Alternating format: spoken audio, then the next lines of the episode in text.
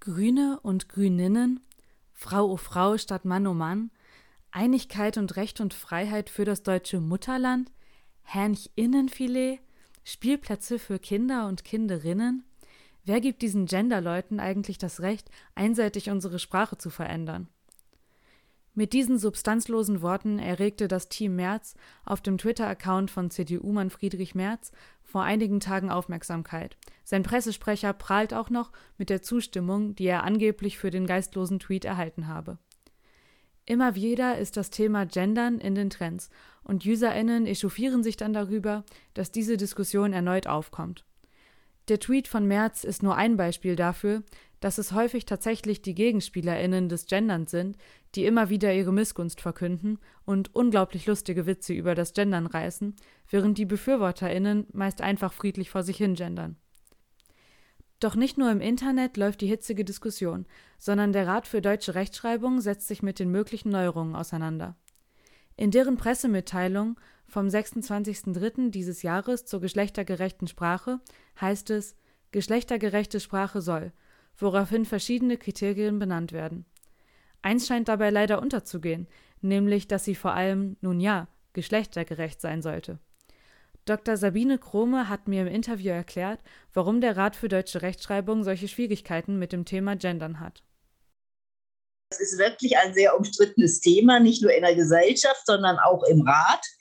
Äh, Im Rat sind ja auch verschiedene gesellschaftliche Gruppen, ähm, äh, präsent und äh, vertreten, die ähm, das Thema aber vom orthografischen Standpunkt auch sehen müssen. Und da gab es natürlich eine Menge Diskussionsbedarf über die Generationen hinweg, sagen wir mal, aber auch über die verschiedenen ähm, gesellschaftlichen Bereiche hin, die Nachrichtenagenturen, äh, die, die Presse hat natürlich ganz andere Bedürfnisse als äh, etwa die Schule oder die Wörterbuchverlage und all diese Gruppen müssen einbezogen werden. Dazu gab es ja die AG Geschlechtergerechte Schreibung, die das Thema schon 2018 beraten hat und die ersten Empfehlungen rausgegeben hat. Äh, dann sollte weiter beobachtet werden und nach zwei Jahren haben wir die AG dann wieder aktiviert und ähm, äh, sind eben jetzt mit diesem Papier herausgekommen. Aber es ist eben immer noch nicht ganz final und äh, das zeigt schon die Komplexität des Themas und wie schwierig da äh, eine Einigung ist. Geschlechtergerechte Sprache könnte zu schwierigen Begriffen führen, die vor allem für Menschen mit Sprachbehinderung oder Nicht-Muttersprachler irritierend sein könnten. Wenn man jetzt Kompositor hat, zum Beispiel neulich hatte ich so was äh, ganz fürchterliches, äh, Bauoberinspektor-Anwärter sollte geschlechtergerecht geschrieben werden. Und da müsste man ja praktisch zwei Sternchen setzen. Also Bauoberinspektor in, Anwärter in. Und das ist erstens schon ganz, ganz schwierig auszusprechen, aber es verkompliziert natürlich. Und ähm, vor allen Dingen für Menschen, die mit der deutschen Sprache auch nicht so vertraut sind. An die muss man ja schließlich auch denken. Und gerade jetzt auch in den letzten Jahren spielt das Thema Barrierefreiheit, ähm, äh, Menschen mit Migrationshintergrund eine starke Rolle. Und äh, diese Menschen kann man ja nicht einfach außen vor lassen. Und da ist es eben häufig so, dass gesagt wird, alle sollen angesprochen werden. Aber andererseits werden auch durch eine ganz systematisch geschlechtergerechte Schreibung, zum Beispiel durch Kurzformen, auch bestimmte Gruppen wieder ausgeschlossen. Paula und Elisa vom Genderreferat der Uni Freiburg finden es ebenfalls wichtig, benachteiligte Gruppen zu berücksichtigen, wenden allerdings ein, dass zum Beispiel in Gesetzbüchern extrem schwierige Sprache verwendet wird, die ein deutlich höheres Hindernis darstellt als geschlechtergerechte Sprache. Außerdem habe Gendern vor allem mit Gewohnheit zu tun und würde oft nur zu Anfang Schwierigkeiten bereiten. Ähm, Menschen, die jetzt irgendwie Deutsch als Fremdsprache erlernen, ähm, für die ist es einfach kein Ding, jetzt irgendwie mit Sternchen zu lernen, weil das ist ja gerade ein Lernprozess und ähm, die müssen sich dann eben gar nicht erst umgewöhnen. Und andererseits ist es auch so, ähm, selbst wenn man sagt, naja, jetzt irgendwie, ähm, wir haben ein Gender-Sternchen oder irgendwie Gender Gap und das irritiert, das ist irgendwie anstrengend und neu und ähm, könnte ablenken bei diesem Lernprozess, kann man ja auch einfach sagen, dass jetzt, ähm, es gibt auch neutrale äh, ja, neutrale Formen. Und man kann ja auch ähm, zum Beispiel statt Lehrerinnen und Lehrer oder LehrerInnen kann man auch einfach Lehrkräfte sagen oder lehrende Personen. Und dann hat man eine neutrale Art und Weise und ist trotzdem eine gendergerechte Sprache und ähm, es ist überhaupt kein ähm, irritierender Faktor irgendwie beim Deutschlernen dabei.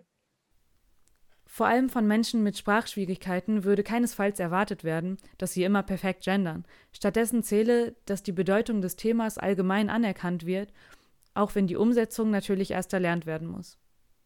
Also für Menschen mit geringer Literalität, die halt nicht besonders gut schreiben und lesen können, ist ja nicht nur die gendergerechte Sprache schwierig, sondern ja alles. Und ich glaube, dass ähm, niemand, der für, sich für gendergerechte Sprache einsetzt, Menschen, die nicht gut lesen und schreiben können, irgendwie anhand ihrer Ausdrucksweise diskriminieren möchte. Und es geht ja auch gar nicht unbedingt eben um diese einzelnen Individuen, sondern dass eben so ein großer Verband wie dieser Rechtschreib, Deutsche Rechtschreibverband, ähm, die ja auch Einfluss auf Sprache haben, sich eben dafür einsetzen, damit es überhaupt zur Normalität wird, weil wenn das ein bisschen quasi in der Gesellschaft von oben kommt und von Anfang an als Normalität vorgegeben wird, dann fällt es vielleicht auch vielen Menschen einfacher, sich daran zu orientieren und sich daran zu halten. Und dann geht der ganze Prozess schneller und dann wird es Gewohnheit, wenn nicht immer nur einzelne Individuen sich dafür einsetzen, sondern eben auch Verbände. Besonders an diesem Punkt wird klar, dass Instanzen wie zum Beispiel das Genderreferat eine Erwartung an den Rat der deutschen Rechtschreibung haben, die dieser nicht erfüllt und nach eigener Aussage auch nicht erfüllen soll. Der Rat für, Recht, für deutsche Rechtschreibung soll ja nicht sprachpolitisch tätig sein, zwar ethische Aspekte einbeziehen in seine Entscheidungen, aber primär äh, sollen eben etho, äh, orthografische Lösungen gefunden werden. Im Rat werden verschiedene Meinungen vertreten und es gibt auch durchaus Mitglieder, die gesellschaftliche Weiterentwicklung mehr akzeptieren, doch es muss Einigung zwischen allen gefunden werden. Der Rat hat eindeutige Aufgaben von den staatlichen Stellen und das ist die Schreibentwicklung zu beobachten. Also erstmal zu gucken, was tut sich in der Gesellschaft und in welchen Gruppen. Und äh, da ist es eben so, dass viele von ihrer Position so ausgehen. Also die einen sind total dagegen und die anderen sind total dafür. Und die müssen zusammengebracht werden. Da muss man jetzt sehen, ob es sich wirklich in breiten Teilen der Gesellschaft durchsetzt. Und ich denke, das ist eher der Fall, wenn man das Thema etwas gelassener betrachtet und nicht so, ja, holzhammerhaft äh, bestimmte Positionen durchzusetzen versucht. Das, das geht eher vorsichtig, auch durch Erläuterung, durch ähm, Erklärung, was, was es überhaupt für Folgewirkungen gibt. Das merke ich in der Beratung, in der orthografischen Beratung. Und dann kann der Rechtschreibrat sich vielleicht auch stärker öffnen und da finde ich es wirklich gut, wenn, ähm, wenn man sich auf eine Form festlegen würde und dann nicht noch Unterstriche und Doppelpunkte und, und sich andere Formen hat. Dass man dann sagt, dieses Zeichen übernimmt jetzt die Funktion und gegebenenfalls kann das ähm, in, mittelfristig in das orthografische System integriert werden. Die Frage ist, ob der Rat jemals eine Lösung finden wird, vor allem wenn man betrachtet, welche Generationen dort vertreten werden und welche nicht. Ist die gesellschaftliche Entwicklung der Sprache oder zumindest dem Rechtschreibrat vielleicht schon voraus? Während der Rat sich mit möglichen Problemen der geschlechtergerechten Sprache wie der Vorlesbarkeit beschäftigt, glaubt das Genderreferat an Fortschritt, wenn nur die Bereitschaft dazu da ist. Ähm, ich denke, auch da ist einfach die Sache, wie viel Wille ist dahinter. Und äh, genau, ich glaube, es gibt auf jeden Fall Lösungen. Außerdem ist in der Debatte wichtig zu beobachten, welche Geschlechter welchen Einfluss haben.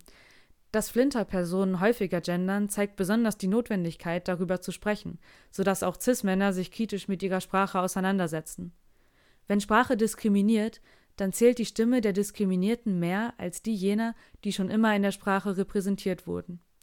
Dieser Ansatz ist in der Gesellschaft aber leider noch nicht überall angekommen. Und so werden vermutlich weiterhin Männer wie Friedrich Merz versuchen, den Diskurs zu dominieren und inklusive Sprache als lächerlich darzustellen. Die Freiheit von Diskriminierung sollte man vielleicht auch irgendwie höher stellen als die Freiheit, sich selbst zu entscheiden, ob ich jetzt Lehrer oder Lehrer Doppelpunkt Sternchen innen schreibe. Sprache ist das Kommunikationsmittel, was am häufigsten benutzt äh, wird. Und ähm, Sprache ist performativ, Sprache ist Macht. Und wir wissen alle, dass man halt natürlich nicht nur in einem Zahnrad drehen muss, aber es ist ein Zahnrad, das man halt relativ einfach drehen kann.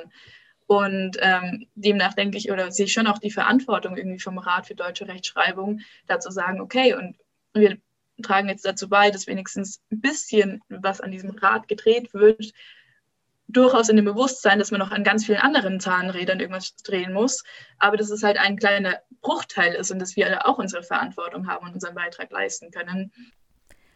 Während ich die beiden Interviews geführt habe, ist mir klar geworden, wie unterschiedlich die Ansätze und vor allem die Ideale des Genderreferats und die des Rats für deutsche Rechtschreibung sind.